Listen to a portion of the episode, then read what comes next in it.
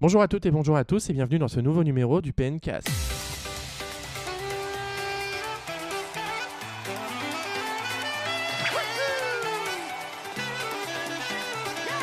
On se retrouve donc pour un tout nouveau numéro du PNcast alors que le grand froid vient d'arriver en France et que nous sommes pratiquement tous malades dans l'équipe. Mais il y en a un qui est pas malade, n'est-ce pas Xavier Bah écoute, une fois n'est pas coutume, je ne suis pas malade. Pour une fois. C'est vrai, c'est incroyable. Bah ça va Bah très bien. Depuis le temps.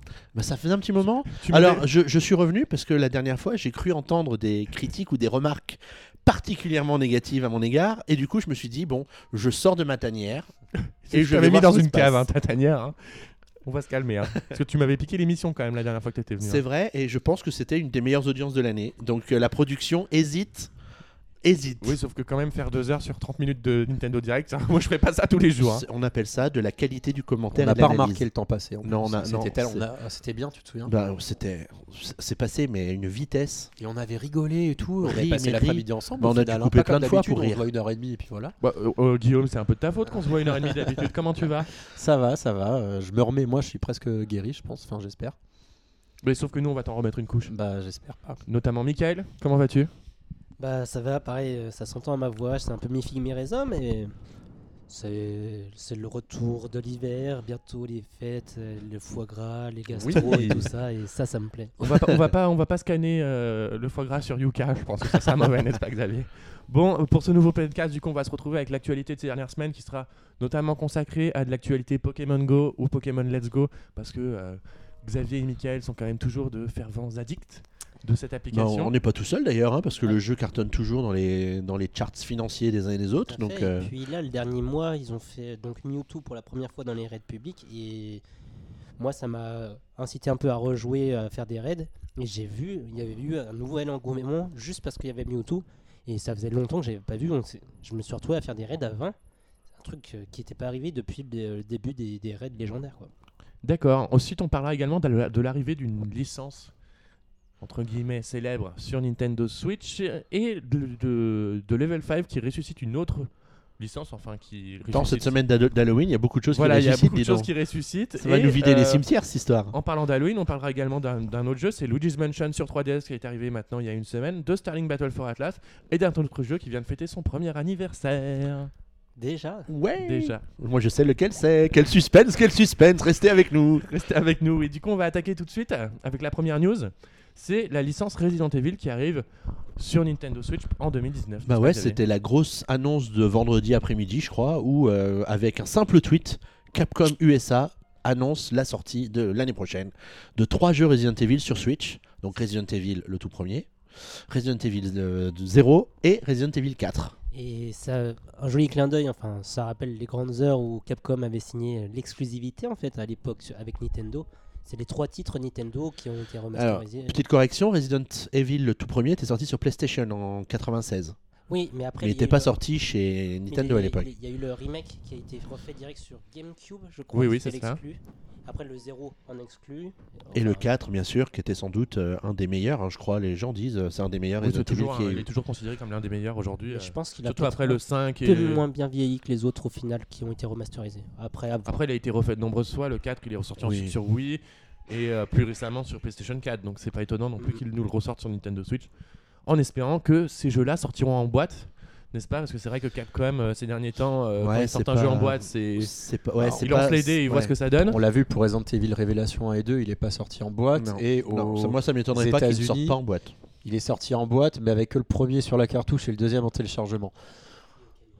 Euh, Okami, pareil, qui est que sorti au Japon? Donc, euh, moi, je suis très intéressé. euh, J'ai Resident Evil 4, ça fait partie de mes jeux préférés.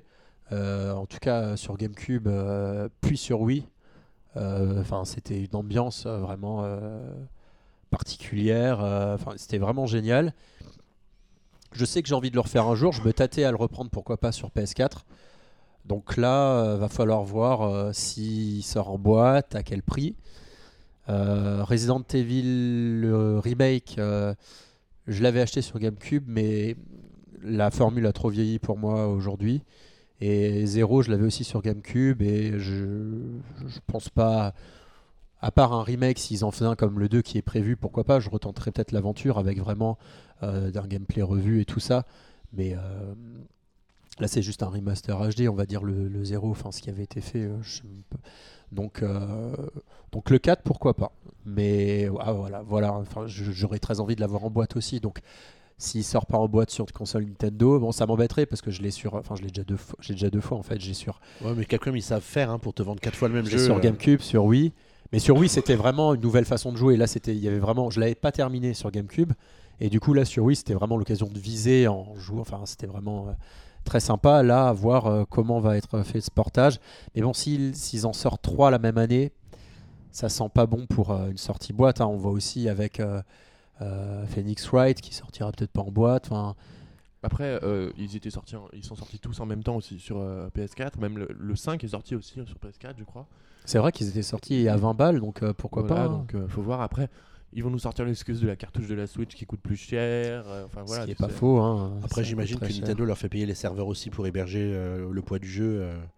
À mon avis, l'économie doit pas Euh, être énorme entre la cartouche et euh, Je le suis pas certain le que euh, paye le poids du jeu. Par contre, on paye. Ou alors c'est sous des négociations, c'est euh, pour euh, tout ce qui est patch. Si ça dépasse un certain nombre de, Ah de oui, MO, eu faut- soit faut bien le justifier, faut ouais. justifier le fait que ben Si t'as pas le patch, t'es mal. non, ou alors que le contenu est suffisamment important. Euh, parce que si c'est- du contenu euh, déguisé ou voilà. Euh, et sinon, euh, je crois qu'il faut mettre la main à la pâte. euh, Mais il me semble que poche. c'était pour NBA Playground que le développeur avait fait un patch plus gros que le jeu de base et du coup Nintendo avait refusé le patch en question. euh, à En ce fait, moment-là. euh, les Playground, ils avaient, il était sorti, il n'y avait pas le mode online et tout. Et en fait, toutes les autres plateformes avaient eu les mises à jour petit à petit. Et Nintendo, en fait, euh, n'avait pas eu de, de patch parce qu'il y avait des problèmes, etc. Et puis au final, ils ont ressorti le jeu avec toutes les nouvelles mises à jour, mais donc bien plus tard. Et du coup, en fait, tu retéléchargeais un jeu en, euh, à part entière. C'était différent du premier jeu. C'était pas un patch que tu as, récupéré euh, et que tu assemblais sur ton jeu d'origine. C'était le jeu avec euh, le nouveau contenu tout inclus. D'accord, très bien. Et bah écoutez, euh, Xavier, je vais pas te demander si tu vas y jouer à Resident Evil. Si tu l'as peut-être fait le 4 à l'époque. J'avais joué un tout petit peu, j'avais surtout regardé euh, un pote qui jouait à l'époque, qui adorait euh, Resident Evil 4. Hein Moi, j'aime pas, les, j'aime pas les films d'horreur et j'aime pas les jeux d'horreur, donc euh, ça me Non, fait, il manque un peu de Mario et de ni, Mario. chaud, ni chaud ni froid, ouais. Ça manque un peu de Mario, je Ah, pense. Mario, Mario sanguinolent, euh, Halloween. Voilà. Après, bien. Après, ce qui est dommage, c'est que voilà, il y aura le 2 qui va sortir, c'est en janvier, je crois, le remake du 2. Et donc nous, on va arriver avec un train de retard sur Switch. Donc bon, euh, c'est, on va dire que c'est tous les jeux, c'est pas des jeux qui sont étonnants qui sortent. hein, c'est comme, euh, c'est comme Square Enix qui ressort des, ouais, quoi, quoi que encore, c'était un peu plus sur, c'était un peu plus surprenant. Mais euh, là, c'est les jeux qui, que Capcom sort sur toutes les consoles qui fonctionnent. Donc euh, c'est cool de les avoir, quoi. Voilà. euh, Parce qu'il y a beaucoup de fans de Resident Evil, mais bon, euh, ils sont sortis sur combien de générations de consoles? Je crois sur 4 générations. Mm. Donc bon. Mais bon, c'est mieux que rien, on va dire. hein, Voilà. En effet, c'est une belle Ça remplit le conclusion, euh, catalogue. Ça remplit le catalogue. On va maintenant parler d'un autre jeu qui arrive le 16 novembre prochain. Il s'agit de Pokémon Let's Go Pikachu et Pokémon Let's Go Evoli. Oui. Xavier, vas-tu devenir un expert Pokémon? Ah bah, incontestablement, puisque je n'aurais aucun mal à battre les maîtres Pokémon de chacune des espèces du jeu une fois l'aventure principale terminée. Tu Eh bah me oui, connais. parce que du coup, euh, Nintendo a présenté lors d'une nouvelle bande-annonce là, le, le contenu post-game, euh, enfin post-league. Ouais, on, avait déjà eu un petit avant-goût du fait qu'il y aurait quelque chose une fois la fin du jeu. euh, C'est ce, qui a- c'est ce qui se passe généralement dans la plupart des Pokémon. C'est vrai que dans Pokémon euh, Vert-Feuille et Rouge-Feu, les premiers remasters de, des premiers Pokémon, donc euh, Pokémon Rouge et Bleu, il y avait eu des îles après, hein, vraiment beaucoup de contenu post-game. Là, il s'avère que finalement, ce sera uniquement donc, des dresseurs. Il y en aura 151 à battre. Chaque dresseur a donc une espèce de Pokémon et pour le battre, il faudra le battre avec ce Pokémon en question. Donc par exemple, ça peut faire des, des situations euh, assez euh, ubuesques, notamment comme euh, Crisacier contre Crisacier, comme ce qui avait été fait dans Ah la donc série en gros, c'est Pokémon contre Voilà, Pokémon. en fait, pour que tu deviennes maître du Pokémon, faut que du coup, euh, Et sans objet. et sans objet, sans, enfin, voilà, c'est vraiment. euh, D'accord, en le- en l'ayant fait potentiellement euh, augmenter de niveau ou ça sera vraiment même Pokémon de même niveau? Et là c'est juste on du pas on encore, sait pas, on, on on sait le pas. sait pas encore, ça c'est vrai. C'est vrai que ça pose la question de savoir, faudrait avoir les 151 Pokémon déjà de base pour le faire. C'est à voir, on n'a pas encore tous ces détails là. Mais après, tu auras un grade quand tu joueras en réseau contre d'autres qui dira que tu, tu es maître tu Pokémon maître à euh, Pokémon. 49 sur 151. Alors, je sais pas si c'est 49 sur 151, mais peut-être. euh, je sais pas comment ils Maître vont- Crisacier par exemple. Je suis maître Crisacier. Ouais, bah, pff, c'est bien d'ajouter du contenu. Après, ça a l'air d'être du contenu un peu facile. Bah justement, il a parlé également de la difficulté euh, Junichi Masuda, donc qui est le producteur du jeu. Il a parlé de la difficulté qui avait été certes euh, amoindrie euh, enfin du, du titre de base parce que déjà il y a moins de combats bien évidemment et, et du coup cela a été fait les experts Pokémon pour euh, augmenter la difficulté après le jeu, après la fin du jeu, mais pas avant. Après, moi, je me pose la question, c'est, ça veut dire que tu vas devoir te repromener dans le jeu pour tomber sur ces maîtres Pokémon? Ou tu as une espèce de menu où tu t'enchaînes les Ouais, je pense que 151 tu les uns après tu les autres balader dans le. Ça pourrait être bien le jeu, si hein. on peut encore se balader. Enfin, si c'est vraiment que comme une arène et on les fait les uns à la suite des autres. Non non, ils sont vraiment chiant, dans le quoi. monde. euh, S'il un faut peu un peu partout, hein. voilà les rechercher. euh, Il y a avoir- toujours eu un peu ça dans Pokémon. euh, Il y avait toujours un, un petit objet et truc qu'il fallait chercher un peu de partout. euh.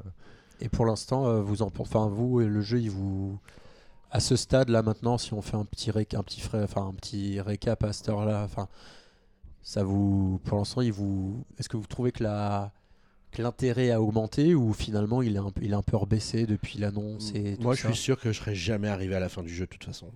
Si j'y joue, ça va être une heure pour dire de voir l'interaction avec Pokémon Go. Mais sinon, euh, moi, je suis pas joueur Pokémon. Ah, donc toujours pas, ouais. D'accord. Après, je sais pas, tu sais, je me suis pas vraiment intéressé au jeu. Je suis, euh, je sais pas, je l'ai pas essayé à Paris, j'ai pas, je sais pas en quoi ça consiste. Ça se trouve, j'ai trouvé ça vach- vachement ludique, un peu comme Pokémon Go, et du coup, euh, ça me donnera peut-être envie d'y jouer un petit peu plus. Donc on verra. Mais de là arriver au bout, euh, je suis un peu sceptique quand même. Et toi, Valentin, ça Bah moi, l'intérêt d'avis a pas changé. Enfin, moi, j'ai changé d'avis de quoi? Moi, j'avais prévu de le faire déjà de base, donc euh, Oui, mais j'allais pré- pas faire machine arrière. entre prévoir, moi aussi, je l'ai préco et tout, je vais l'acheter. Enfin, moi, je l'ai pas prévu Mais- encore, mais Mais est-ce que Ah, l'intérêt, préco, euh, mon intérêt a pu évoluer? Enfin, toi, t'as- tu, tu te dis toujours, enfin, pour toi, c'est un gros jeu que tu attends ou tu te dis Ah finalement. bah, moi, c'est toujours un gros jeu que j'attends. Pour moi, ça va être une sortie majeure de la fin d'année, comme Smash Bros. Enfin, en plus même euh, en termes de potentiel de vente, c'est l'un des premiers Pokémon que euh, il va avoir une porte de trait de 5 500 millions de joueurs. euh, sur la licence parce qu'il y avait 500 millions de joueurs de Pokémon Go, enfin il a été chargé plus de 500 millions de fois. Donc ça risque de. Enfin, il, il peut potentiellement se vendre plus que tous les autres épisodes de la série auparavant. Ok, bah moi, je... c'est un jeu au début me tentait bien de refaire la- le côté nostalgie, Pokémon jaune et tout. Après, j'ai vu le système de jeu qui m'a moins plu, mais il y avait toujours aussi ce côté euh, interaction Pokémon Go. Je joue beaucoup à Pokémon Go, j'essaye d'arrêter, mais c'est dur. Et, euh, Alcoolique Anonyme, bonsoir. et du coup, on verra, il y a les petits bonus à la con. Là, j'ai bah, ne serait-ce que le, le Meltan ou je sais pas trop voilà, quoi, on va en parler après de son, de son on évolution. verra comment ça se passe. Et bon, par curiosité, mais j'ai peur honnêtement d'être un peu déçu. Mais euh, je l'ai déjà précommandé et j'y jouerai. euh, ouais. Pikachu ou Evoli? J'ai pris Pikachu. D'accord. Moi, je prendrais Pikachu aussi. Et moi, j'aurais Evoli, au moins, on pourra comparer. Mais en plus, il y, aura des Pokémon exclusifs à chaque. ouais, bon, que, de ce que euh, j'ai vu, c'est pas les Pokémon les plus intéressants. bah oui, mais ça a jamais été. Ça a ouais. toujours été le cas et c'était jamais les, les meilleurs Pokémon, ça c'est sûr. Ouais, et ça pousse à jouer à Pokémon Go, j'imagine. Parce que je- moi, je sais pas du tout qui sont les Pokémon exclusifs, mais comme Pokémon Go. C'est des euh, Pokémon de base, je crois. Il y a Abo, un truc comme ça, non? Y a pas Mystère, bon, non, Ouais, Mystère, si il y est. Donc c'est des Pokémon qui sont assez euh, répandus dans Pokémon Go. Enfin, en Il y a, pas, y a. Kalinos dans un ou un truc comme ça. Peut-être, oui. Euh, Mais bon, il- voilà. Je suis pas. Franchement, là, l'in- l'intérêt est, assez... ouais, est assez bas pour l'instant. Euh, c'est peut-être parce que je suis arrivé euh, à la saturation peut-être de Pokémon actuellement, et donc je me dis bon, c'est peut-être encore un que en plus je connaîtrais déjà l'histoire et tout ça. Donc euh, pour l'instant, ouais, euh, je l'attends pas avec un très grand grand intérêt, mais donc euh, c'est quand on n'attend pas un jeu avec beaucoup d'intérêt que peut-être qu'on peut être surpris agréablement. Donc euh, on verra bien dans quelques semaines maintenant, parce que finalement c'est dans deux semaines pour le prochain PNCast, peut-être Bah même oui, il sera sorti. bah oui. C'est vrai que je. Oui, peut-être. C'est quand on y réfléchit. C'est dans 2-3 semaines là. Dans trois Ouais, semaines. oui. Ouais. On est le 28, 28 octobre au moment de l'enregistrement, donc Ouais, le 16 novembre. c'est potentiellement dans deux PNcast, euh, c'est c'est sorti. C'est bientôt là, en effet. Autre actualité liée à, bah, à Pokémon Go et Pokémon Let's Go, c'est euh, donc le Pokémon Meltal dont vous vous avez parlé lors du dernier PNcast. Son évolution a été, euh, a été présentée euh, lors d'une vidéo euh, assez sympathique. Il s'avère donc que c'est le premier Pokémon fabuleux à pouvoir évoluer, n'est-ce pas, Michael? Ouais, tout à fait. Après, du coup, il est un peu moins moche. Mais Mais bon, c'est toujours pas. ouais, c'est pas fou. Et on, on comprend Meltan pour le melt, euh, le, le qui fond un peu. Mais bon, après, moi je trouve ça fou qu'il fasse autant de tapage pour un seul Pokémon. Mais ça reste. Ça a une petite feature sympa avec Pokémon Go. Mais en fait, au final, euh, ça reste un quand même anecdotique. Il paraît en plus que le Pokémon pourra uniquement évoluer dans Pokémon Go à l'aide de 400 bonbons. Ouais, C'est la misère. C'est 400 reparti bonbons, c'est énorme. Du coup, Ouais, j'espère que quand tu marches avec, c'est 1 km, un bonbon, comme euh, pour Magikarp à l'époque. Parce qu'en général, les légendaires, c'est 20 km, un bonbon. Et donc euh, là, ce serait. Ce serait l'enfer. en effet. Xavier, on continue? Encore du Pokémon Go? Bah, ça n'arrête pas, puisque euh, il y a les Pokémon de la quatrième génération qui sont arrivés dans Pokémon Go. Oui, la région le- de Sinnoh, Sinnoh de Diamant et Perle si en j'ai effet. bonne mémoire. Avec Tortiplouff, Wistikram et Tiplouf. Tiplouf. Euh, faut dire autre chose à propos de ça? Bah, je sais pas. Je sais C'est- pas. De toute façon, toi, tu joues encore à Pokémon Go, donc t'en as déjà capturé, non? J'en ai déjà capturé quelques-uns. Après, Ils sont euh, pas tous disponibles euh, dès le début, il me non, semble. non, non, ils vont arriver par vague. Euh, en sachant qu'on ne sait pas si ce sera toujours de la même façon que les autres vagues vont être ajoutées. D'accord. Les- C'était comment avant Euh, bah, tu peux les faire, soit ça peut être dans des œufs, ça peut être soit aussi si c'est des Pokémon un peu spéciaux, euh, Bah, dans des œufs spéciaux ou dans des Recherche, des études de terrain dans des études de terrain et puis dans des, dans des raids, dans des combats d'arène. Et Ça, c'est à ce sinon, moment-là que tu peux bah, les choper. ouais. Sinon, après, il faut marcher. marché. Et puis sinon, là, en ce moment, on est dans l'event euh, Halloween. Je crois qu'on a deux fois plus de bonbons. Il y en a les, euh, une nouvelle quête spéciale. Et je crois que c'est pour attraper Meltan, justement. Je n'ai pas trop suivi. euh. Non, il me semble pas que Meltan soit disponible tout de suite hein, encore. hein. C'est- Bah, du coup, là, il y a une quête spéciale. Je sais pas ce qu'on a à la fin. Je, je sais pas. D'accord, parce que moi c'est vrai que j'ai relancé le jeu là euh, récemment euh, au moment de la lance- du lancement de la quatrième génération et je trouve qu'il n'y a pas beaucoup de Pokémon qui apparaissent aujourd'hui. Ça a toujours été le cas de- parce qu'il me semblait qu'avant ils, a- ils apparaissaient beaucoup plus. Moi je me balade des fois je croise un ou deux Pokémon mais grand max. Non, il y en a quand même. euh, Il y en a moins qu'à une certaine. euh, euh, quand il y a ces 2-3 jours où ils te foutent tous les Pokémon Oui. et là ton téléphone Ouais. il fait que vibrer tout le temps et tu, tu finis par en avoir marre d'attraper des Pokémon à des moments. Non, là en ce moment c'est une période normale, je dirais. Ouais. C'est normal. D'accord. Et puis, ça dépend des zones. Il y a vraiment, notamment sur Lyon, des endroits où bah, la presqu'île, là, ça pop quand même pas mal. Après, ça, ça me nuise un petit peu autour. Très bien. Et enfin, on va terminer ce point Pokémon Go avec une annonce, moi qui m'a un peu ravisé, c'est la fonction Adventure Syn- Sync, enfin synchronisation, enfin je sais pas comment ils Bah ouais. l'appelait en français. Ouais, c'est enfin, je dirais, parce Oui. que euh, voilà. Euh, moi, c'est pour faire quoi? J'ai pas suivi. Bah, en fait, ça va le, quand tu relances le jeu, ensuite il va voir combien de pas tu as fait avec euh, ton téléphone en se connectant à l'application qui compte euh, tes pas pour te donner les bonbons qui correspondent au nombre de. Du le- kilomètres le que jeu tu as pas obligé marché. d'être démarré pour faire les œufs, etc. En fait. Parce que maintenant, pour ça, Ah. j'étais obligé de lancer le Pokémon Go, donc des fois je lançais le jeu exprès pour Mais dire oui, de. Je faisais la même chose avec le Pokémon Go Plus pour la, le, le fameux bracelet, il paye sur son écran. Pour faire peu de mètres, et euh, du coup, bah là, ce sera comptabilisé même si tu lances pas le jeu. C'est prévu pour quand? C'est déjà fait? Alors ça n'a pas été annoncé encore, il n'y a pas de date précise, mais ça arrivera sans doute bientôt. En plus, sans doute que le jeu va avoir une importante mise à jour à la sortie de Pokémon Let's Go, Mhm. donc ça, ça va arriver sous peu. Ah, c'est intéressant. Très bonne nouvelle. Oui, c'est assez cool, ouais. c'est assez cool comme chose, comme euh, annonce. Ouais, parce que c'était chiant, franchement, de devoir garder le- l'écran allumé dans sa poche quand tu veux. Bah voilà pour ceux qui n'ont pas le Pokémon Go Voilà. Plus. Nous, on avait le Pokémon Go Plus, donc tu pouvais te contenter de juste le connecter au bracelet et, et du coup ça, ça te récupérait les. Ça te ton machin. Voilà, toi- sinon, ah ouais, ça, sinon, tu, oui, tu aussi. peux faire comme moi sur la sur, euh, sur l'Apple Watch, il y a, il y a une application, l'application Pokémon Go est compatible. du Et coup, alors, tu c'est chouette, d'ailleurs euh, oh, c'est pas, tu peux pas capturer de Pokémon. Ah, tu mais- peux pas. Non, non, elle- elle- en fait, elle te bip quand il y a un Pokémon à- à pas très loin. Tu regardes, et il te, il te dit quel Pokémon c'est. Avec la, avec la photo du Pokémon. Voilà, c'est ça. Avec la ah, c'est photo du rigolo. Pokémon et, et tu peux également euh, récupérer les Pokéstop, en fait, euh, les objets, etc. D'accord, Voilà. mais tu, par contre, tu peux pas attraper le Pokémon. Non, Mais comment ça se fait tu, Parce qu'il n'y a pas assez de place sur l'écran pour euh, lancer la Pokéball ou euh, bah oui, il n'y a pas assez de place sur les Mais bon, tu peux quand même capturer avec le Pokéball, plus- enfin le, Oui. le bracelet. Oui, Pourquoi il n'y avait pas la même fonction? Bah, je sais peu pas. Après, peut-être que j'ai pas fait attention, mais, euh, mais non, il me semble pas que ça soit disponible. Bah, Dites-nous dans les commentaires si quelqu'un l'a déjà testé et que c'est possible. On verra. C'est l'une des rares applications qui utilise beaucoup l'Apple Watch aujourd'hui, je pense. Pokémon Go. Euh, voilà, on a donc fini ce point Pokémon. Donc Pokémon Let's Go Pikachu et Let's Go Evoli arrivera d'ici le 16 novembre prochain avec des compatibilités Pokémon Go. On vous en parlera très vite. Euh, maintenant, on va passer à Level 5. Donc Level 5 qui est connu pour avoir sorti des licences telles que Inazuma Eleven, Yokai Watch ou encore Professeur Layton, va ressusciter un jeu qui les avait prévus à l'origine sur PSP. Il s'agit d'un RPG nommé Ushiro. Alors, si tu dis PSP, c'est un jeu qui a 10 ans. Bah oui, pourquoi? Bah c'est fou. Ils ont besoin de nous ressusciter des trucs morts depuis 10 ans. Bah, je sais pas, euh, tu sais, l'argent appelle l'argent. Franchement, quand j'ai vu la news, je me suis dit, mais tout le monde s'en fout en fait. Un jeu annulé depuis 10 ans, je veux dire, euh, si depuis 10 ans ils se sont pas dit, ah bah tiens, euh, on va le lancer, c'est que c'est un jeu qui a pas d'intérêt quoi. Ou Je sais alors pas. euh, ils avaient pu le c'était censé être un jeu portable et ils n'avaient pas la. Bah, c'est- en fait, ça avait été prévu d'être un projet cross-média comme le fait habituellement Level 5, donc il est Mm. prévu avec une série, enfin avec tout ce qui va avec, jouets, etc. Mais il semblerait qu'il avait été annulé au bout d'un à- au bout d'un certain temps de développement. Donc, euh, Peut-être qu'ils disent là c'est la console où potentiellement ça sera rentable de reprendre le développement, d'un peu l'améliorer, de le sortir et de rentabiliser finalement l'investissement de départ.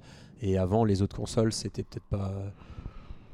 Ils disent que là ils ont peut-être fait une étude de marché. euh, Ouais, tu En de la les PSP à la RPG, Switch pour un jeu c'est d'horreur. c'est un RPG, c'est un jeu d'horreur? Oui, c'est un jeu d'horreur en fait. Moi, j'ai un- c'est un jeu que j'apparenterais beaucoup à Ghost Trick, le jeu de Capcom. Je sais pas si vous connaissez en fait où euh, le personnage, le fantôme, euh, prenait le contrôle de différents objets et notamment là, selon le pitch du jeu, le personnage du d'Oshiro, donc qui est un fantôme, prendrait Moi le contrôle d'une. C'est pas un RPG Oui, c'est un RPG, mais tu Ah, peux avoir dit ça jeu existe- d'horreur, donc c'est pour ça.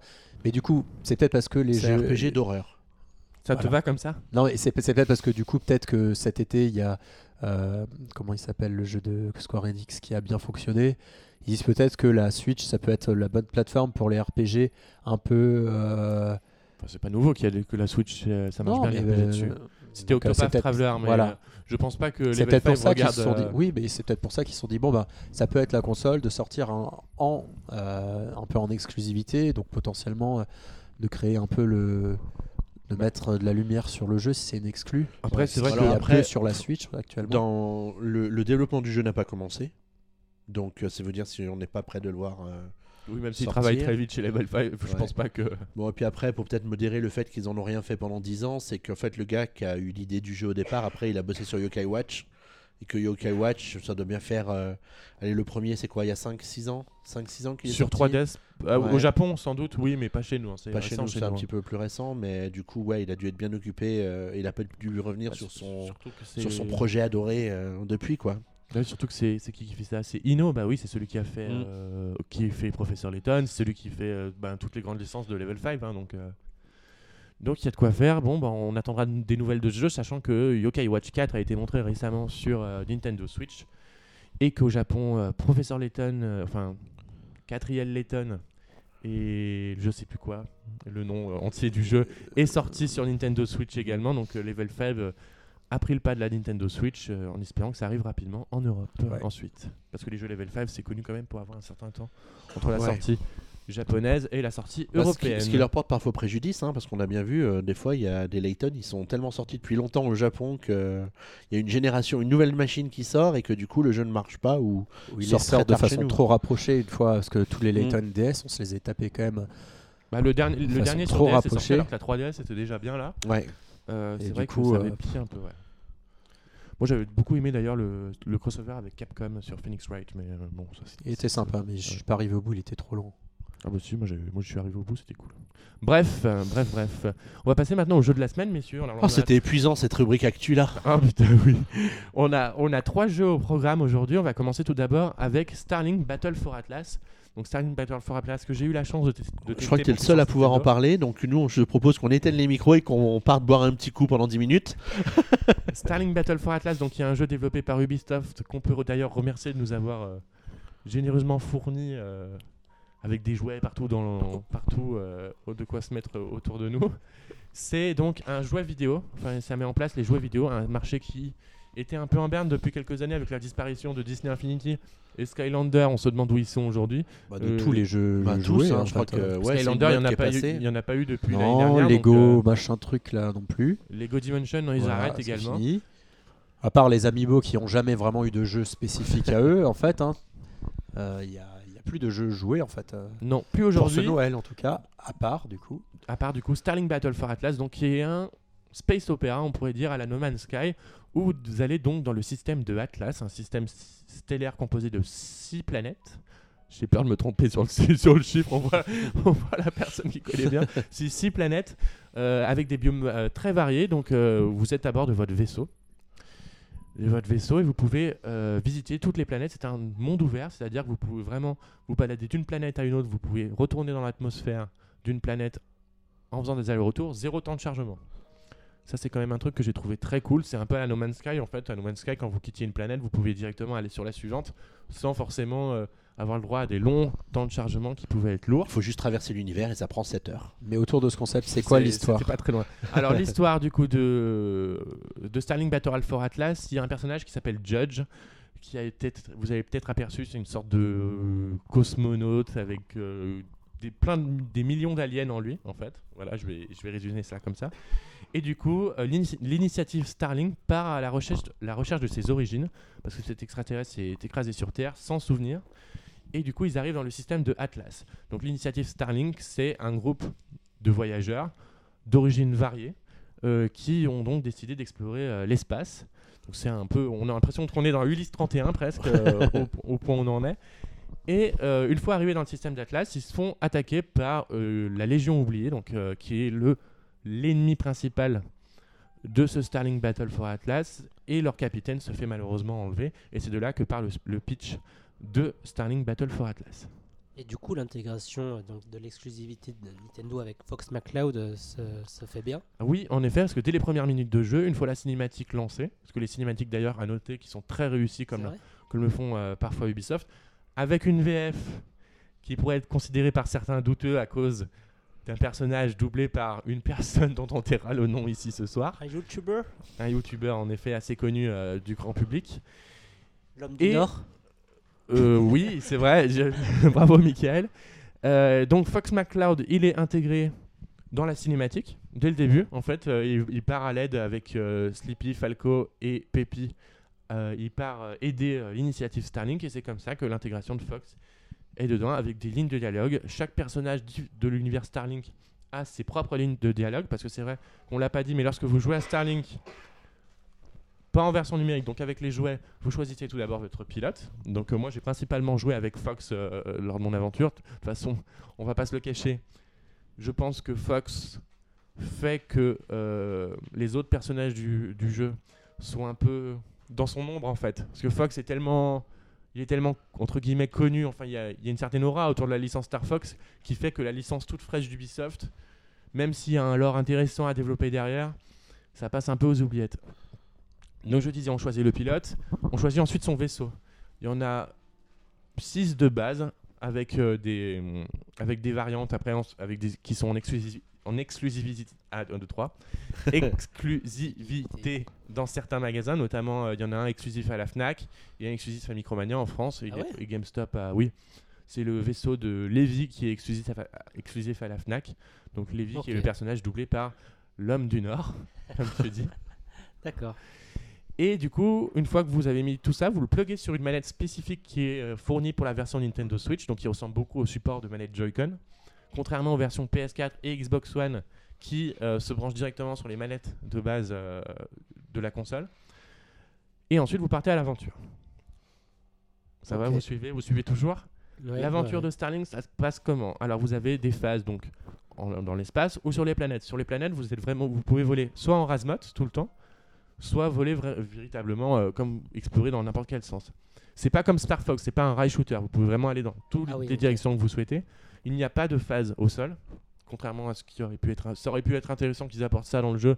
Après, c'est un choix des développeurs d'avoir fait cela euh, pour, euh, Pour rester en shoot 'em up quoi. donc Voilà, pour rester vraiment sur un shoot 'em up. Les combats, c'est des combats vraiment dynamiques. J'ai vraiment trouvé ça assez. euh, C'est précis du coup c'est précis. Ubisoft a intégré une, une aide à la visée si jamais euh, il y a des soucis. Vous pouvez soit la désactiver, soit l'activer.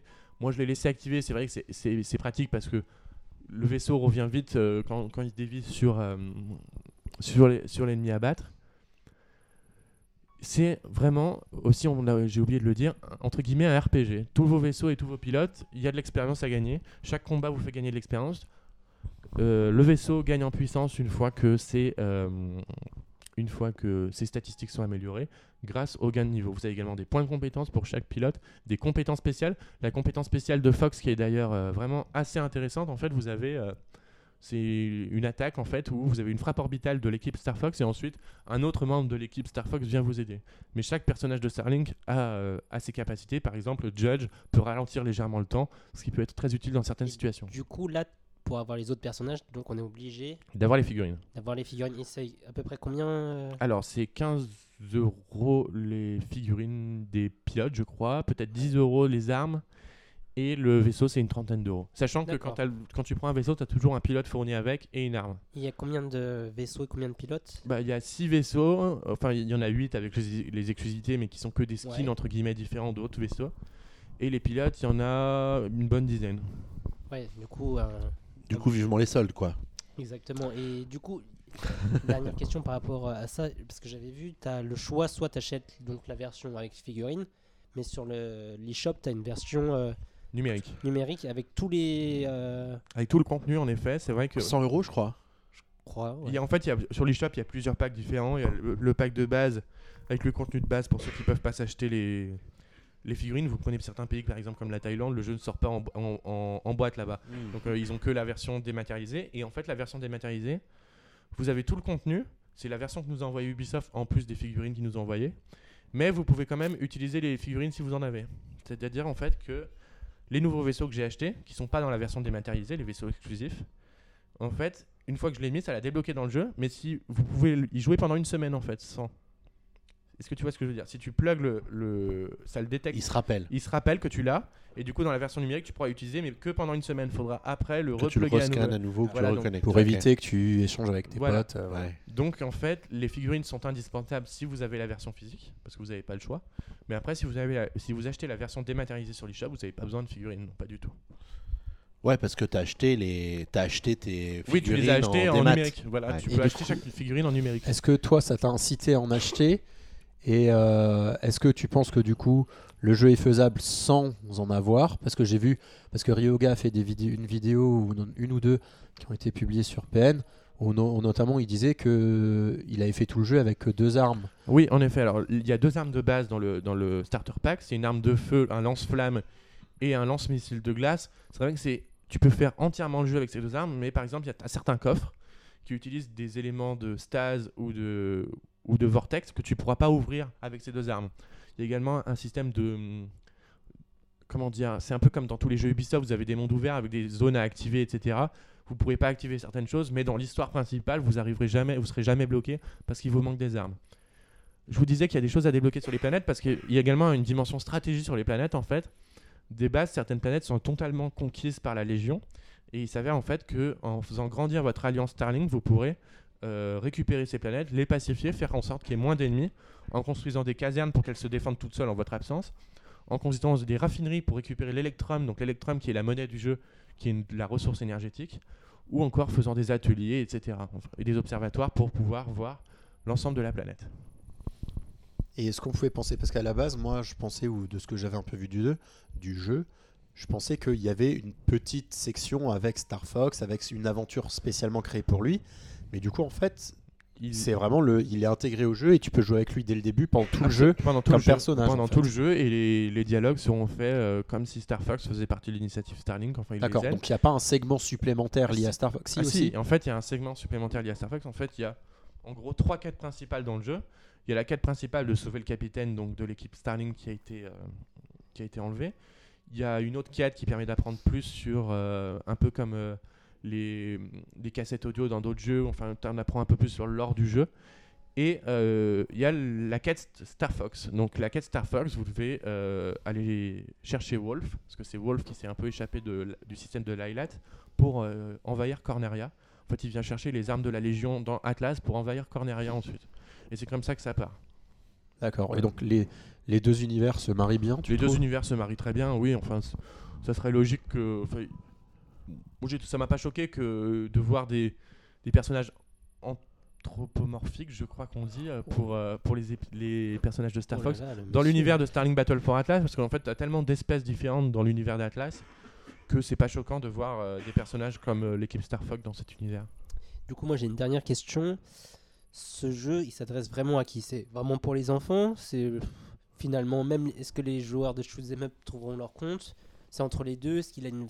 Est-ce qu'il va euh, Est-ce que c'est bien ciblé enfin Est-ce que finalement c'est pas trop compliqué pour les enfants et trop facile pour euh, Tu soulèves un point intéressant. Moi, je pense qu'effectivement, Starling Battle for Atlas est peut-être dans sa communication ciblée pour les enfants, mais c'est pas vraiment le cas en fait. Même en termes de difficulté, tu peux jauger la difficulté comme tu le souhaites, mais quand tu as une version physique du titre, tu, tes vaisseaux se font souvent quand même euh, détruire entre guillemets par, par les ennemis, et du coup tu dois jongler de vaisseaux, et ce qui fait que euh, si t'as pas énormément de contenu, tu perdras vite en fait entre guillemets. Et pour les enfants, j'ai l'impression que ça risque d'être compliqué.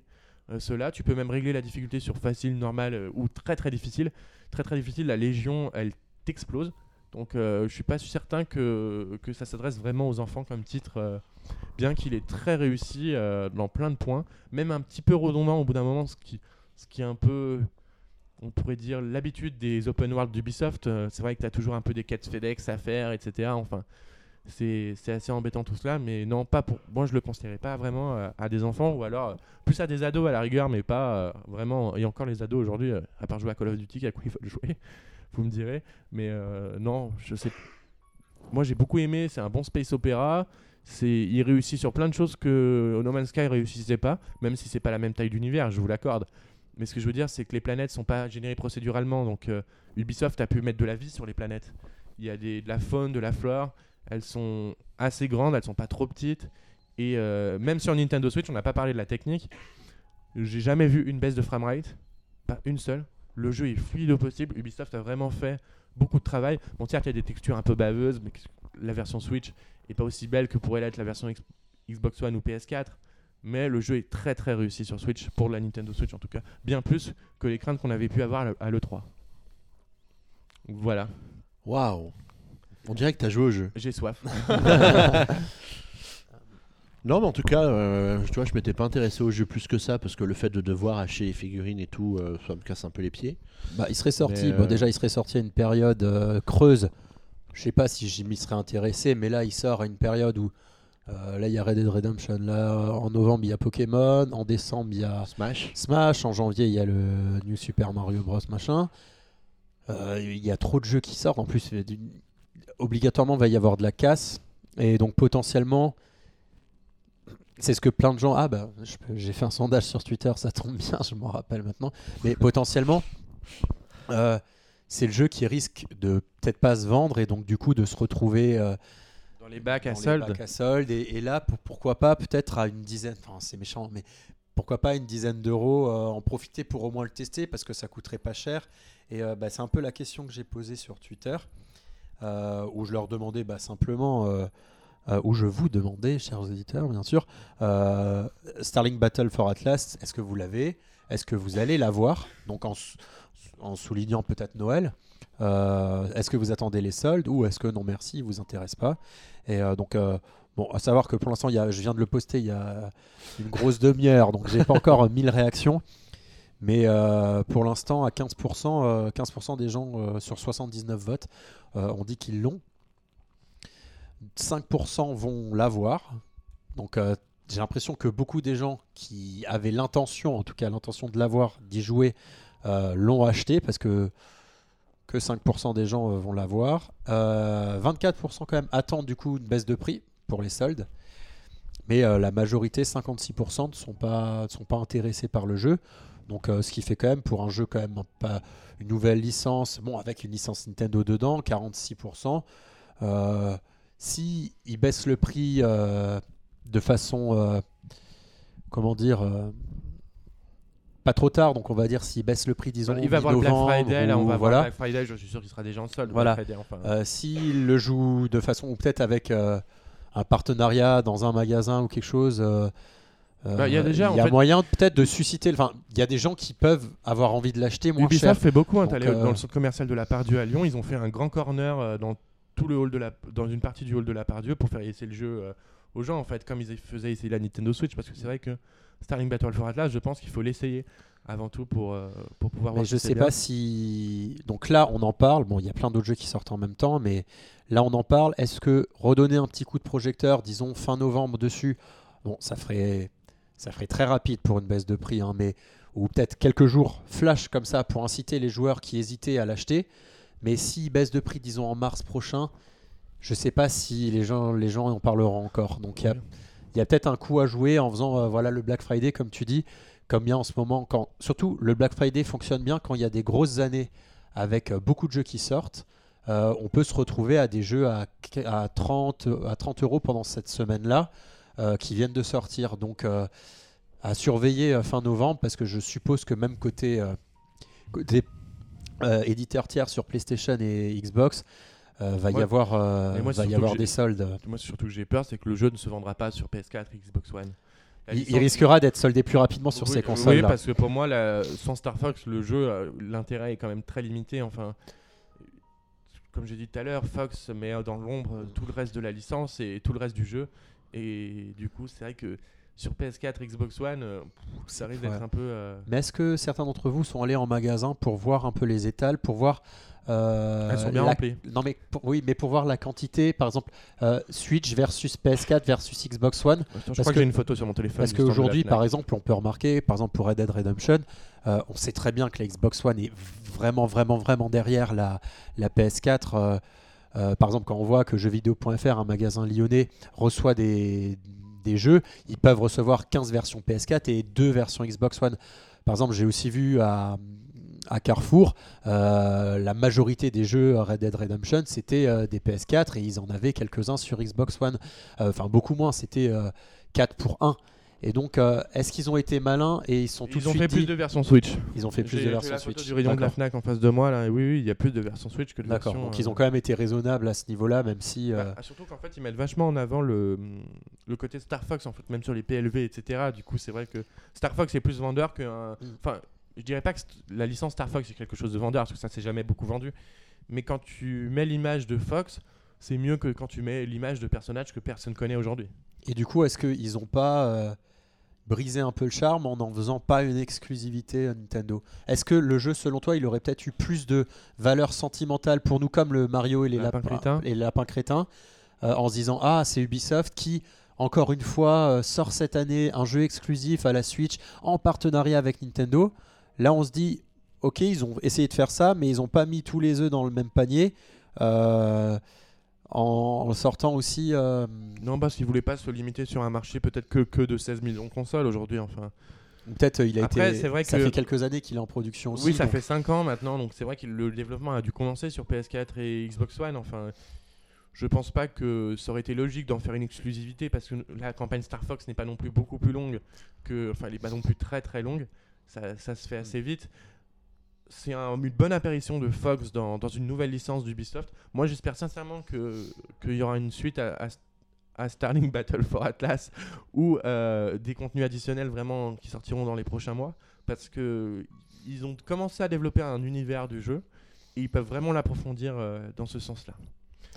Voilà. Bon, bah, On va c'était peut-être très conclure sur intéressant. Donc, euh, dites-nous euh, aussi si vous, vous y avez joué.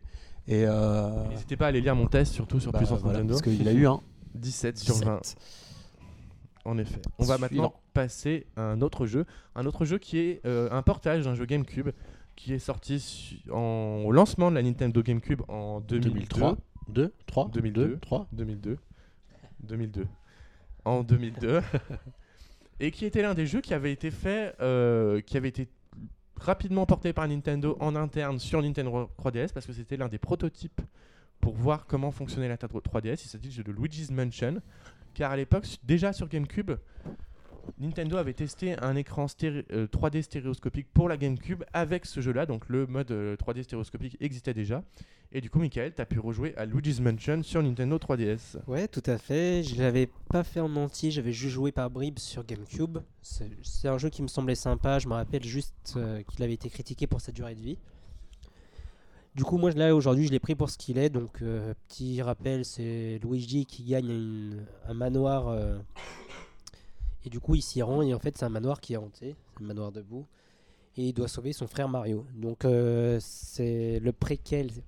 Enfin, c'est l'origine de donc, Luigi's Mansion 2 qui était sorti en exclusivité sur 3DS et que Qui était très réussi. très réussi. Je me rappelle même que Xavier avait dit que c'était le jeu de la 3DS à une époque euh, pour Noël. Je dis beaucoup de bêtises. Mais non, mais euh, moi, je, je- je persiste toujours à dire que c'est l'un des, plus, des jeux qui met le mieux en valeur la 3DS aujourd'hui.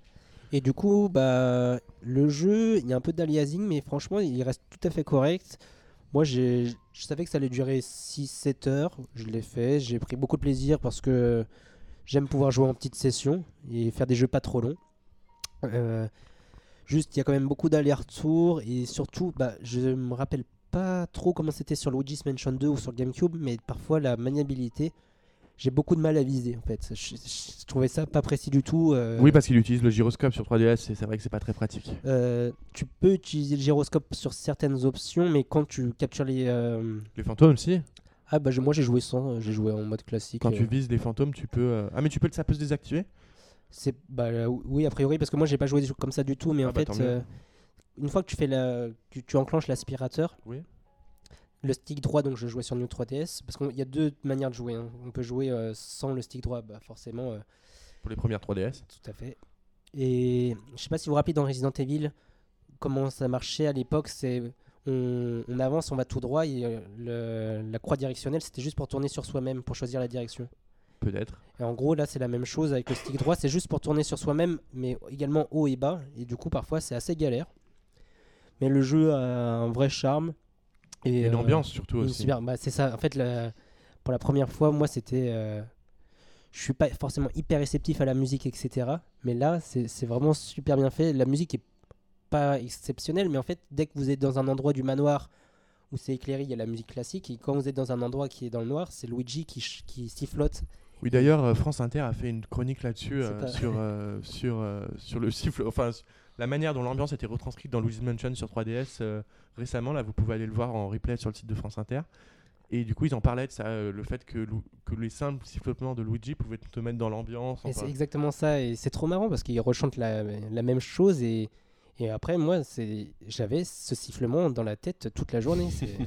C'est ce qui m'arrive rarement dans un jeu vidéo. Bon, après, cet épisode 3DS apporte quelques nouveautés, notamment l'écran inférieur, l'écran tactile Oui. qui permet donc d'apporter euh, la carte, qui est quand ça. même très utile dans le dans fait. Mansion parce qu'on s'y perd rapidement dans ce grand manoir. hein. C'est ça. c'est quand même assez grand. Non non c'est hyper euh, pratique, ça c'est clair. euh, la navigation se fait très bien. Et au lieu de repasser par un menu, voir la carte, mais maintenant c'est devenu tellement naturel pour un jeu 3DS que Oui. forcément je l'ai pas signalé, mais c'est vrai que c'est agréable. Après, Euh, un mode multijoueur que j'ai pas essayé. moi non plus. apparemment, euh, c'est J'ai adoré d'ailleurs le. On va pas spoiler la, la scène, mais le caméo qui fait comment ils introduisent le mode multijoueur. Ouais. J'ai trouvé ça très intéressant quand même. euh. C'était ouais, c'est assez rigolo. C'est assez rigolo. Et aussi, ce que je voulais ajouter, c'est euh, ils ont ajouté quelque chose qui vient de Luigi's Mansion 2, c'est le mode spectroflash. Donc Ouais. vous pouvez flasher les fantômes pour les aspirer plus rapidement ou pour en aspirer plusieurs à la fois. C'était une nouveauté du, de du deuxième épisode et j'ai trouvé ça assez cool qu'ils le remettent sur 3DS. Du coup, le jeu reste sympa, mais à choisir, je pense qu'il faudra quand même prendre le 2, ne serait-ce que pour la durée de vie. Quoi, qui... Moi, dans mon souvenir, j'ai mis une vingtaine d'heures pour faire le 2, et là, j'ai mis 6-7 heures. Quoi. Et il est surtout plus adapté au support portable 2, c'est-à-dire qu'en fait il est divisé en niveaux. Ouais. Du coup, tu sais, tu peux faire un petit niveau vite fait. Et alors, le 1, il est vraiment, c'est vraiment un grand manoir que tu peux faire d'une traite. Donc, euh, c'est plus difficile. en- c'est plus difficile sur console portable, euh, je trouve. euh, Enfin, c'est pas pratique. Voilà. Xavier, tu avais fait toi à l'époque sur euh, GameCube? Non. Putain. Je me demande pourquoi je te pose des questions encore, Xavier. T'as fait quoi des... à part- De quel avait- jeu vous parlez déjà? Mario's Mansion, t'aurais peut-être joué, non? Ah, peut-être, Et encore peut-être. même pas, tu joues pas à Paper Mario. Non, c'est une euh, époque où, contrairement à aujourd'hui, j'avais pas beaucoup de temps. Du coup, c'est un jeu, euh, aujourd'hui. c'est un jeu sur lequel j'avais fait l'impasse à l'époque. Pourtant, c'était le jeu de lancement de la GameCube. Donc tu jouais à quoi? Ah, au lancement de la Je GameCube. me souviens pas. Parce qu'il n'y avait pas grand chose d'autre. Euh, je même, hein. pense que j'ai joué à Rock Squadron, je crois qu'il était sorti Oui. au moment de la voilà. Et euh, et après non. Et après et après ben il y a y a Mario qui est sorti pas longtemps après. Oui, bien sûr. Donc euh, voilà. Très bien. D'autres questions? Bah non, non, non. euh, Guillaume, est-ce que tu peux parler de Luigi's Mansion un peu? Il me semble qu'on t'en- on, on en avait déjà un peu parlé dans, dans le Euh, précédent Oui, PNcast, ouais, j'y euh, avais joué sur GameCube. euh, Je suis pas allé jusqu'au bout et je l'ai acheté euh, euh, bien après euh, sa sortie. J'ai dû l'acheter à l'époque de la Wii ou un truc comme ça. Euh, plutôt quand j'essayais de compléter euh, un peu ma collection GameCube de jeux que j'avais envie d'avoir. Euh, je l'ai trouvé sympa, mais je suis pas allé jusqu'au bout. Et c'est ce qui m'a donné envie du coup après d'avoir la version 3DS, euh, enfin du, du 2. Donc euh, là, on va dire que plus que de jouer à la version euh, à la version 1, euh, j'attends euh, j'attends le troisième qui va arriver Oui. sur Switch l'année prochaine ou celle d'après, on verra. On verra cela en effet. On va maintenant passer au dernier jeu de ce PNcast. Un jeu qui est sorti maintenant il y a un an, Mais à l'époque, nous avions, euh, à cause de contraintes euh, personnelles, arrêté le PNcast. Et Xavier va donc nous parler d'un des meilleurs jeux de la Nintendo Switch à l'heure actuelle. Il s'agit ni plus ni moins de Super Mario Odyssey, donc qui, qui a fêté ses un an. Ouais, joyeux anniversaire Mario Odyssey. Et euh, ben, ce qu'on peut dire, c'est qu'en un an, euh, l'actualité du jeu n'a jamais vraiment faibli, puisque Nintendo a continué à nous donner des nouveaux costumes pour Mario au fil des mois, des semaines, ou d'apporter des petites nouveautés, di- diffuser des indices pour nous permettre de trouver euh, ces, euh, Les lunes les, les, Les lunes les lunes, les lunes, oui, évidemment. Je- les légumes, j'ai compris. Pourquoi il parle de légumes? On voit que c'est l'hiver et les soupes. Pour trouver les lunes euh, qu'on aurait du mal à, à localiser parce que le jeu est quand même sacrément grand. Sacrément grand. Et ils ont également ajouté un mode, tu te rappelles, avec Luigi, Ouais. que tu n'avais pas dû essayer Non. Parce que Maintenant, en fait, parce que tu honnête vois, avec vous, Xavier n'a pas relancé Super quand Mario on en- depuis un an. quand on en parlait euh, tout à l'heure, on disait ouais, ils font énormément d'efforts pour inciter les gens à relancer le jeu, etc. Et bien, du coup, le jeu fête bientôt son premier anniversaire. Ça fait bientôt un an que j'ai pas joué. Voilà. Et donc, tu Et- veux peut-être pas nous parler un peu du jeu, non? Bah, parler, un, Ouais. parler un peu du jeu, euh, faudrait, je conseille simplement aux internautes de lire mon formidable test, euh, une œuvre littéraire. Je pense que je devrais rentrer à l'Académie française juste après l'écriture de ce test. T'as mis 20, non? Je crois. Je crois que j'ai mis 20 au Je jeu. me rappelle plus. Ouais, ouais, un jeu, un 20 amplement mérité, évidemment. De toute façon, t'avais avais dû mettre 18 à- ou 19 à New Super Mario Bros. U, donc euh, Ouais, enfin bon, c'est pas mes notes qu'on dit qui sont surnotées sur ce site. Hein, je- hein, voilà. mais c'est à Hein. cause de toi qu'on le dit.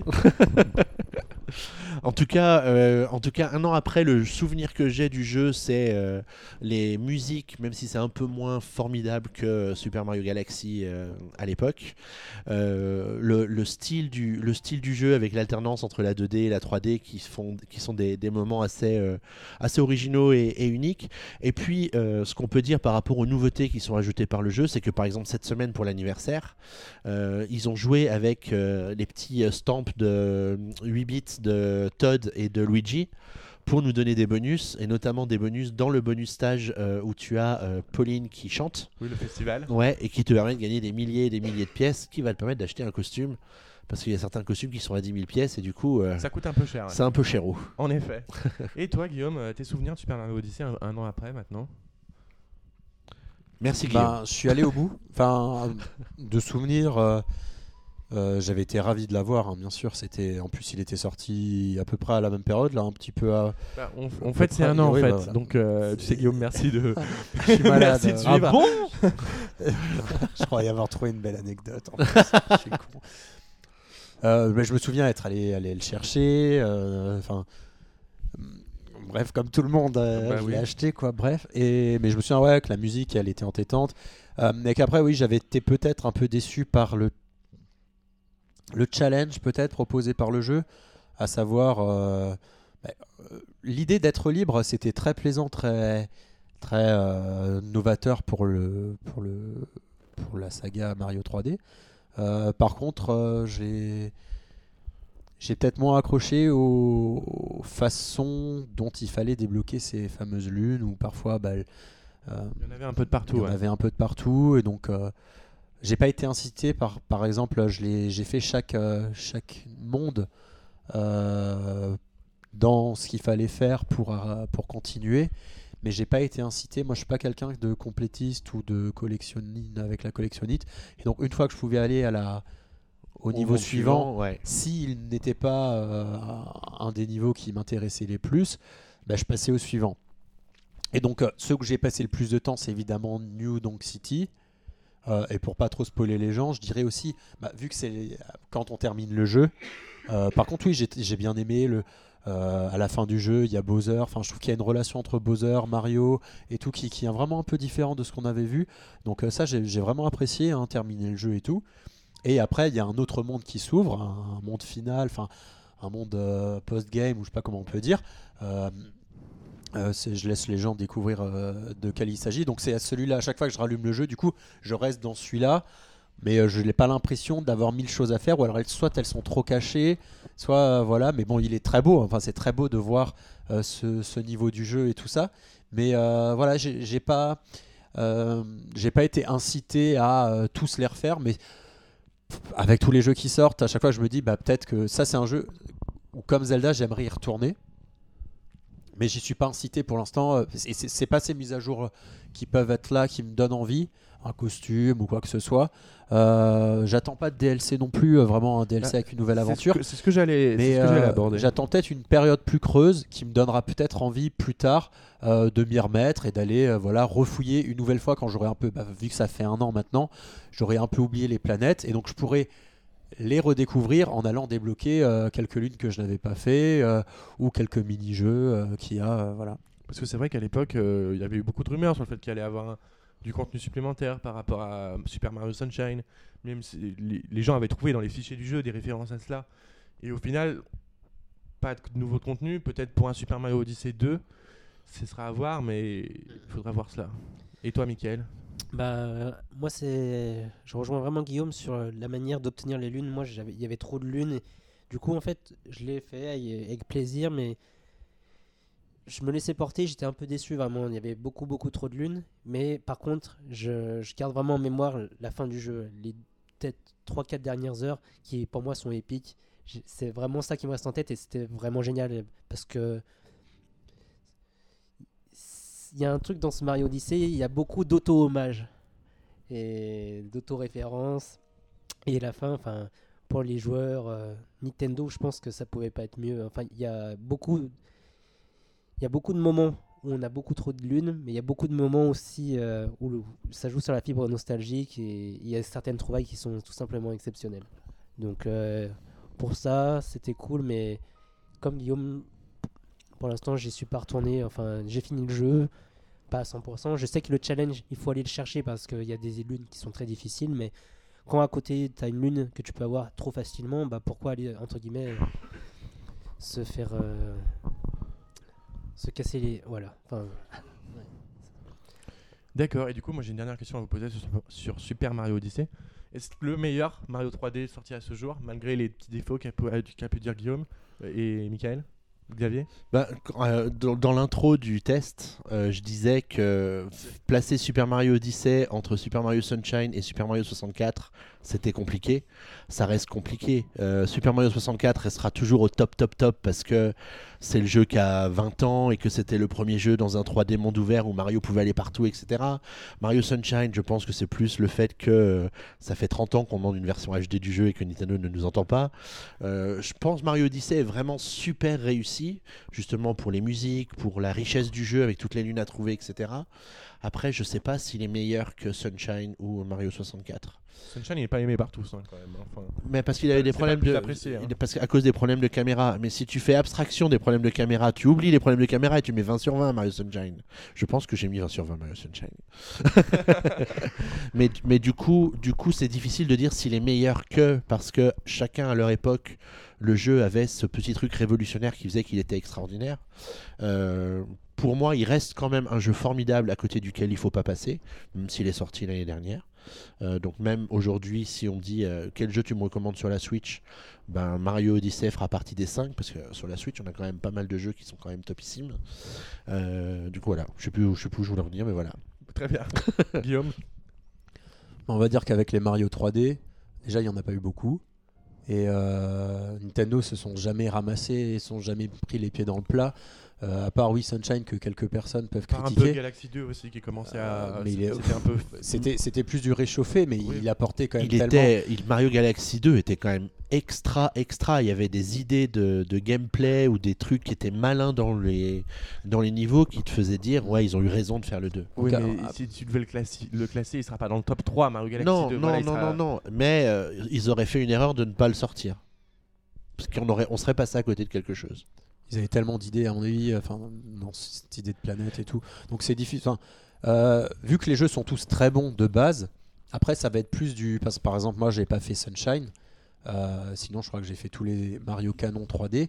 Et donc, euh, évidemment, chaque, chaque jeu va dépendre de la personne, quand elle- quel est le premier qu'il a fait, dans quel contexte. Par exemple, s'il était sorti à la sortie de la console, j'aurais peut-être eu un affect différent.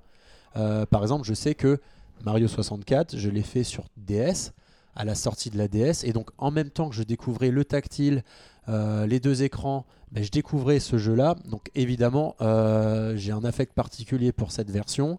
Mario Galaxy, voilà, il est évidemment très bon aussi. Donc, s'il faut choisir, tous les jeux sont tous les jeux auxquels j'ai joué, donc du coup, à part Mario Sunshine, je mettrais comme nostalgique, ok, Mario 64, sachant que je l'ai pas fait à la sortie sur euh, sur Nintendo 64. Et après, euh, je crois pas que je pourrais les classifier parce que j'ai pris du plaisir sur tous. Euh, ils se tiennent tous dans un. Enfin voilà, c'est ce qui est bien avec ce genre de jeu, c'est que Tu t'étais jamais déçu à fond. c'est différent que ça pour reste Zelda. tous des très bons jeux. C'est pas segmentant quoi. C'est différent que pour Zelda. Par exemple, Zelda, on arriverait plus facilement à faire une classification des épisodes préférés que par rapport à Mario, j'ai l'impression. Enfin, Zelda, il y en a, ça a un peu été inégal par- par- sur certains. Il y en a vraiment certains qui se détachent d'autres. Contrairement à Mario. Mais Zelda, tu as tellement d'éléments différents qui vont te permettre de le classer. Ça va être la richesse de l'histoire, ça va être la technique, ça va être la longueur, ça va être gameplay. le gameplay, ça va être. euh, Enfin, j'en passe, tu vois. Mario, bon, le scénario, euh, Peach se fait kidnapper par Bowser. Ça euh, fait 15 ans qu'on a le... Ça fait 30 c'est- ans qu'on a le même. Voilà le scénario, je veux dire, tu peux pas dire, ah bah Mario 64 était vachement mieux que Odyssey de ce point de vue-là. Là c'est plus Donc, le euh, concept, le level ouais. design. Le game... Vraiment sur le gameplay aussi. euh, Voilà, après que les graphismes, ça a jamais, il il a toujours été, ça a toujours été l'un des- été l'un des plus beaux jeux de la console sur laquelle il sortait. Donc euh, ça a rarement déçu, en tout cas les, les 3D officiels. Donc euh, non, on a toujours, on sait qu'on a généralement l'excellence avec ce type de jeu. Ça fait partie des jeux. Enfin c'est, je pense que c'est le, le jeu dont Nintendo va prendre le plus soin et ne va jamais le sortir. Et le sortent que euh, à une version d'excellence. À mon avis, c'est le jeu sur le top de leur liste. Ils disent, on peut pas foirer un, un Mario 3D. Non, de toute façon, si t'as Miyamoto en face qui, qui te voit foirer un Mario 3D, il t'en met une, je pense que. C'est pour ça que du coup, euh, ils ont sorti plein d'itérations. Donc il y a les, les Mario 2D. Donc ça encore, c'est aussi des jeux euh, bon, qui ont perdu un peu de leur superbe. On voit qu'ils y prennent pas aussi soin que les 3D. Et après, les autres déclinaisons où ils peuvent euh, lâcher du lest, avoir quelques autres idées euh, avec les 3D World, 3D euh, Land, 3D, euh, voilà. Donc euh, cela, c'est vraiment, on en sort un par console, voire deux si sur sur Wii. Mais là, on, le fait aux petits oignons. Euh, donc je pense qu'on aura la chance d'en avoir un deuxième, vu que celui-là, clairement, il était peut-être pensé pour la Wii U à la base. Donc je pense qu'on a des chances d'en avoir un autre dans 3 ans, peut-être 4 ans. Il combien de temps entre Mario Galaxy 1 et 2 Il y a eu Pas 3 tant. ans. Trois Trois ans. ans quand même. 2 ans, 2 ou 3 Deux ans. ouais. Ouais. 2 ou 3 Donc ans euh, je pense qu'il y a des chances qu'on puisse encore avoir un, Moi, ça me un choquerait pas nouveau non plus qu'on 3D. en ait pas un un nouveau. mais vrai 3D, je parle. Donc euh, bon, on va voir. Et, et tu penses à une suite d'Odyssey ou un nouveau Mario euh... Parce que moi je vois pas de suite. Moi je vois pas de suite à Odyssey. moi, là, on a euh, le concept se suffit en Est-ce lui-même. que t'aurais vu une suite à Galaxy? Ils l'appelaient pas de suite Galaxy. Non, il appelait. il Bah, elle s'est appelait- elle s'est justifiée en sortant en fait. Oui, voilà, c'est ça. C'est ils, ils ont quand même pris. Je me souviens à l'époque, ils ont pris le soin d'expliquer pourquoi ils faisaient un 2. Euh, pour pas qu'on dise ah ouais donc euh, vous nous faites du réchauffé avec un Mario Galaxy 2 on vous voit Et venir pendant des années, beaucoup de gens ont demandé un Galaxy 3. Donc, tu vois. euh, Oui, non, mais ça, mais ça, c'est humain. ça, c'est- c'est c'est humain et c'est les rumeurs. C'est comme à la sortie, enfin, pour faire un, un- un article putaclic, un, un titre, euh, enfin, des articles de presse. j'avais fait tout le temps. Non, non, mais non. Bon. Mais euh, c'est voilà, bah, Mario Galaxy 3, euh, Zelda Breath of the Wild 2, euh, Pokémon euh, Gris, Pokémon Star, Pokémon Abricot, Pokémon euh, Oui. Torticolis. Non, mais voilà, c'est c'est toujours comme ça. Ils inventent toujours un potentiel et après. Euh, c'est les, rares licences, surtout que bah, elles sont pas annoncées tous les, ans et tout ça. Donc évidemment, euh, c'est des articles à spéculation. Évidemment, la question peut se poser est-ce qu'on sort une nouvelle version? Euh, Moi, je pense pas, parce que bien que le jeu ait surpris et été apprécié, était très bien noté, je pense que c'était un bel essai à faire. Mais là, faut passer à, faut passer à autre chose. Et moi, par contre, je pense que sur certaines choses, ils pourront jamais faire demi-tour, enfin machine arrière, sur les, les transformations, par exemple. Je trouve qu'on pourra plus jamais revenir à un système avec les champignons, avec, euh, avec les fleurs pour avoir le pouvoir du feu. Je pense qu'avec la chapimorphose, ils ont apporté un truc qu'il faut qu'ils gardent pour tous maintenant. non Enfin, je trouvais ça bizarre, moi, suis de- pas- On avait tellement de possibilités de faire des choses, de se transformer en... avec différentes capacités dans Mario Odyssey que j'ai un peu de mal à voir comment ils pourront faire machine arrière. Après, ils peuvent, hein, mais on, on vivra très bien sans. On a très bien vécu comme ça jusqu'à maintenant, mais je trouvais ça bizarre, quoi. Bah, ça s'y prêtait bien avec Odyssey parce que du coup, tu as Capi qui te permet de te transformer en ce que tu veux. Mais si tu plus Capi dans le prochain Mario et que du coup, tu retrouves tes champignons ou tes fantômes ou je sais pas quoi, parce qu'il y en a quand même pas mal des transformations hein, qu'on a vu que dans tel ou tel opus du jeu. Donc, quelque part, moi, ça me surprendrait pas euh, qu'on revienne à un style de transformation plus limité. Classique. En tout cas, là, c'était vachement bien pensé et, et ça marchait très très bien. quoi.